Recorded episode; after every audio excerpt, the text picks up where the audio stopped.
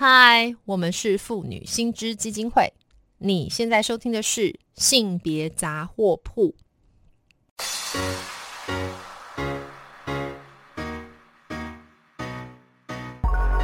从生活看性别，与你分享生活中的性别故事。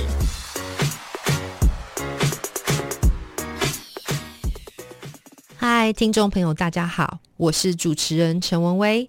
接下来的单元是从生活看性别，我们将邀请来宾分享生活经验或是个案故事，跟大家分享生活各个面向当中的性别议题。那前面的单元，我们曾经邀请到中央大学课语。客家语文暨社会科学学系的教授江真莹江教授，那同时呢，他也是我们妇女新知基金会的现任董事长。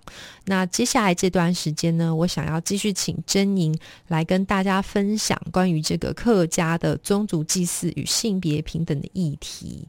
那尤其是这段，我想要请真莹来跟大家分享的是这个丧葬礼俗跟性别相关的经验。Hello，真莹。Hello，文威，文威好，线上的听众朋友大家好。Hello，真莹阿董，今天我很高兴，我还是要继续问你，因为我面了。对，因为其实。呃，我们先前有谈到，就是你的那本书嘛，哈，这本书我要再说一次，实在是太喜欢我。我其实是有读了之后有点流泪耶，因为真的是让人觉得很就是很触动啦。然后这本书叫做《女归成神》，然后性别与宗族亲。族群之间的多重交织。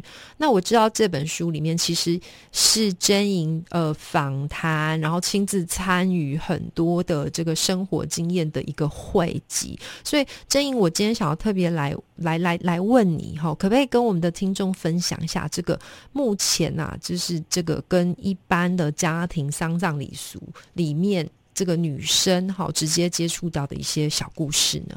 哇，好多，哦，对啊，你说那个看到会流泪，大概在书里面的第四章吧。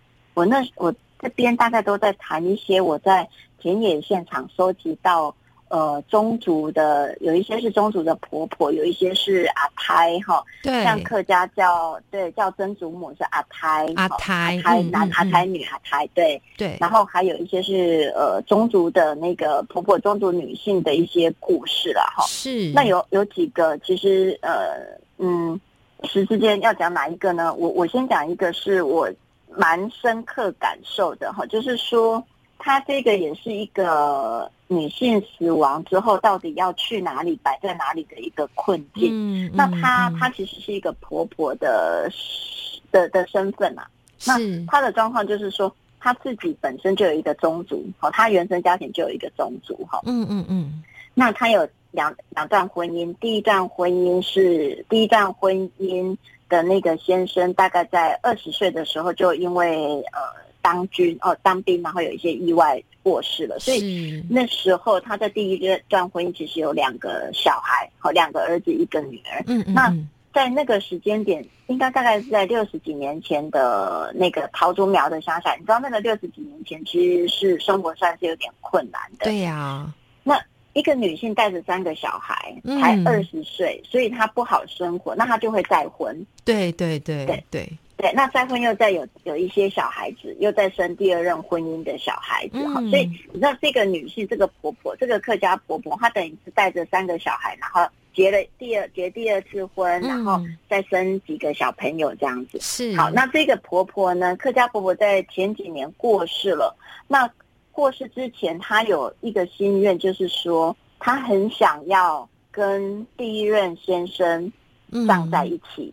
因为他自己的想法是，他第一任先生因为是意外过世，所以他不是感情不好分开的。所以他其实如果有两个先生让他选的话，他的内心向往要到第一个先生那边去了解了解。对，那可是呢，因为他的第二个先生也是宗族，都有宗族。这这几这三个男主，这三个主角其实都各自有宗族，所以他们的。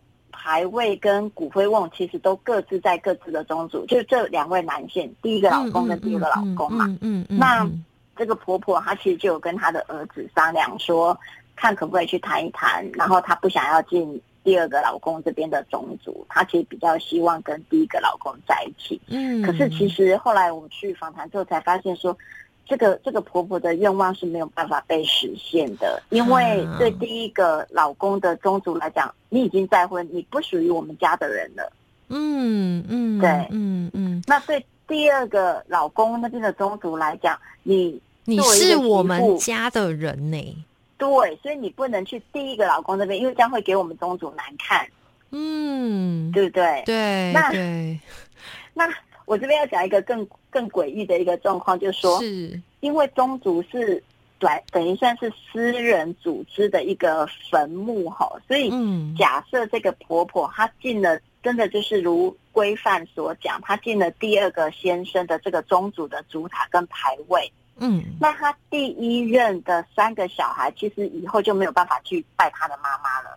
对耶，他这边对是一个两难，对不对？这手心手背都是肉，对，嗯，因为宗主不接受外姓氏来祭拜呀，嗯嗯嗯嗯嗯，真的，对呀。那第一任婚姻其实没有没有被领养，所以他们其实是维持第一任婚姻爸爸的姓氏。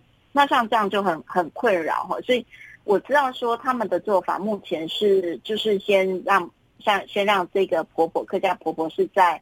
乡公所的那个呃的那个呃公墓区这样子，先暂时在那里安置。那其实他们这几位呃成员都有在烦恼说，他们放在乡公所的话，就是两边姓氏，第一个家庭第一段婚姻的小孩跟第二段婚姻的小孩，可以大家共同来祭拜。可是。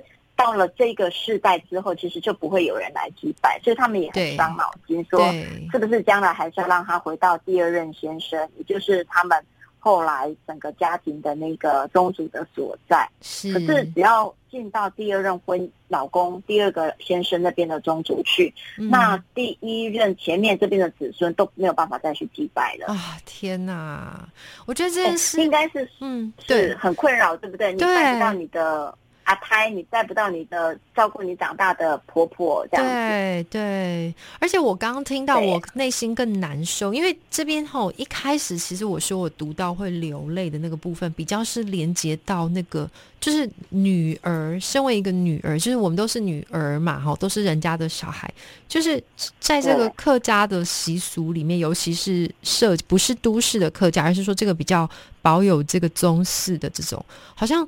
身为一个女儿，你你想要回家的这个心情，就是我我我我在这个真莹的这本书里面深刻去感受到。那可是今天真莹给我更大一个冲击，其实是谈到说，哎，这个女性她其实是有家，对不对？而且她现在反而问题是说，哎，她有很多选择，但是。奇妙的事情是为了要配合这个呃祭祀也好，或者说这个宗祀里面的一些观念或传统习俗，反而使得想追思他的人无法追思，还有他自己个人的意志是完全被放置在旁边的哈。我我我刚刚听到我的第一个感受上是。非常的难过哎，那那那所以对很难过啊。对，那那所以这个的话，其实我我想我想再进一步追问，那那那刚刚其实真颖是已经提到说，就是目前是暂时先把这个婆婆先是安置在一个很中立的第三方的地方，可是那那接下来呢怎么办啊？这就是真真颖接下来真的就是。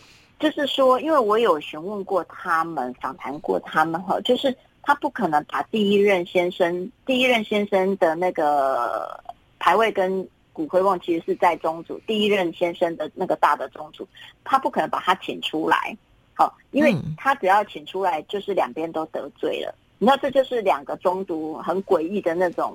他他其实是有宗族的社会关系，是不能做这么粗鲁的事情，所以他母亲的遗愿是不可能完成的，就不太可能完成。那他们担心的就是说，他这个世代如果结束之后哈，因为这个他们这个做儿子的世代也也大概都到六十几岁了哈，那这个婆婆八十几岁，所以他们顶多再拜个二十年、三十年，总有一天他们要走，那到下面的世代就没有人要拜了。那其实对我们这个年轻世代来说，我们每一个个体，我们都可以很自由的说啊，我要海葬，我要什么葬在玉山，我要树葬，好，我们都可以接受，而且我们也会这样子安排我们自己。可是对于八十几岁那个世代的人，他们是非常的传统的，嗯嗯，他们一直有一个观念是，我死后要有后代来拜，我才不会变成孤魂野鬼。对呀，对呀。对呀，对呀，所以这是一个很大的困境啊。是，那其实 Jane，我知道你这个其实谈的，刚刚我们谈的是这个，就是很很很，就是很客家文化里面。因为其实 Jane 在先前的一些访谈也提过，这件事情还是牵涉到一个，就是说整个历史的缩影。因为客家文化也好，闽南文化也好，有比较深厚的这种跟家族传承的这个文化跟习俗在里边，汉系传承，对。祭祀的这种。是，那所以我想把这件事情再扩大大一点，就是说，其实我自己是闽南人，哈，就是说我我自己对我自己妈妈走的时候，我自己也遭遇到一些，嗯，就是在祭祀上面很传统礼俗上面的一些限制，比方我们家没有儿子，所以啊，你家也没有儿子，我们家没有儿子，所以我们家没有人旁道，好，然后啊，那我们两个要那个喝一杯，我们家也没有儿子，哎呀，所以。我想问一下，因为然后这件事情其实也蛮好玩，就是呃，我我也听过一些富运前辈非常让我感动，说他说哦，我做鬼，我死了要继续做富运，阴间继续做富运。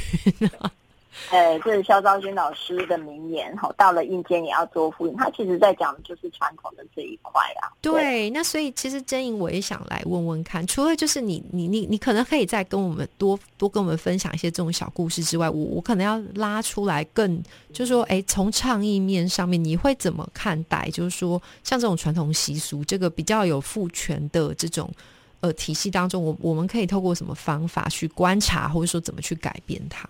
对对，像我们刚刚在惊叹说啊，我们家没有儿子，你们家没有儿子哈，其实并不是说很遗憾家里面没有儿子，其实是我们其实家里面男男女女都好，只要是小朋友新生儿，他就是一个天使哈。可是我们刚惊叹的说没有儿子的那一句话的意思，是因为我们作为女儿，我们在母亲的丧礼的那个过程当中，我们是被否认的，我们不能去旁道啊。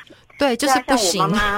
对，就是不行。我妈妈那时候我三十岁过世哈，她过世的时候我不能旁道，所以我们家的那个旁道跟值班是由我表哥来帮我做的。那当时候家庭的长辈就说：“哎，你不行，因为你是女的。”真颖，你有没有很气？你有没有很呃很难过？很难过，对不对？我们从小到大一直在被人家说，因为你是女的，所以你不能做这件，不能做那件，不能做什么事情。可是。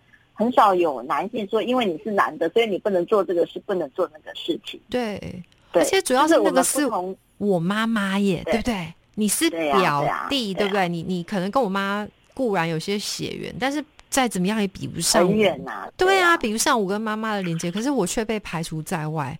这个哇，对对，真颖，我觉得我们真的要再专门来做一集讨论这个，很让人女儿怎么办？对，我自己到我这个时代，我我确实刚像我们刚刚所讲哈，就是我那个婆婆或母亲那个时代，他们确实对自己的归属，或者是对这个呃祭祀的部分比较没有。没有那个自主的动能，因为他一直在那个传统的规范秩序当中。可是到我这个时代，其实我已经很能够决定我自己的部分了。是，对呀，我觉得这种能动性是我们这个时代拥有的。嗯，我觉得这个就是我们也许是踏着这个富运前辈的脚步，一直往就是往前走，就是我们所能享有的一些福利，对不对？那所以，但是最后最后，因为我们只剩一分钟，正因如果我要问，只剩一分钟，我们只有一分钟，你还有小故事？哎呀，我不行不行，我要先保留这样子，我们听众才有机会下次再听到这个小故事。我我先问最后一个，我要讲的那个，嗯，对。这个这个问题很简单，就是说，那你觉得就是在现在，如果遇到这样子，就是说我们有进步啦，但是说你觉得，嗯，在传统习俗上，我们怎么去呃再继续往下推动？很快速的，你你会怎么说？呃，传统习俗，呃，我觉得它，因为它其实不是法律可以规范，它其实是社会文化的一个变化。对，那这个就真的要不能用法律去框别人说，哎，法律怎么样，你就要怎么样，而是我们要一种。更多更多的示范跟案例来告诉别人，其实我们可以这样做，可以那样做。嗯，对，嗯，但嗯，但是我我这边还是要有一点强调哈，就是虽然我们刚刚讲的都是女性女儿的例子，那但是在我田野现场，我其实收集到年轻男性也困在这种祭祀的的困扰里面。这以后我们有机会再跟你分享那个小故事。好啊。那我这边要提醒的一个一个点就是说，当这个传统文化没有办法那么快去变动的时候，其实我们不应该去指责它是落后的，因为它有它传统的世界观、跟性别观、跟宇宙观，那个其实是非常深刻。左右着他自己的生活秩序，我觉得其实我们要予以尊重啊。是是是，但就如何在这边用一个很妥善沟通、平和、尊重的方式来慢慢的转化，我想，我想真颖的意思应该是这样，跟我们心智里面决策是一样的逻辑哦。对，我们要很多的讨论协商，那彼此都能接受，然后。能够越来越好，这样子就可以了。是啊，哇，真莹，时间真的太不够了，我一定要赶快再邀请来上节目。今天很谢谢你，我们下次再约。好啊，很谢谢真莹，谢谢你哦，拜拜。谢谢文威，谢谢线上朋友，拜拜，拜拜。那如果听众朋友对于今天谈到的性别议题有兴趣的话，可以到我们妇女新知基金会的脸书粉专按赞追踪，或是 follow 妇女新知的 IG 网站。当然，我们也欢迎小额捐款支持我们继续争取性别权益哦。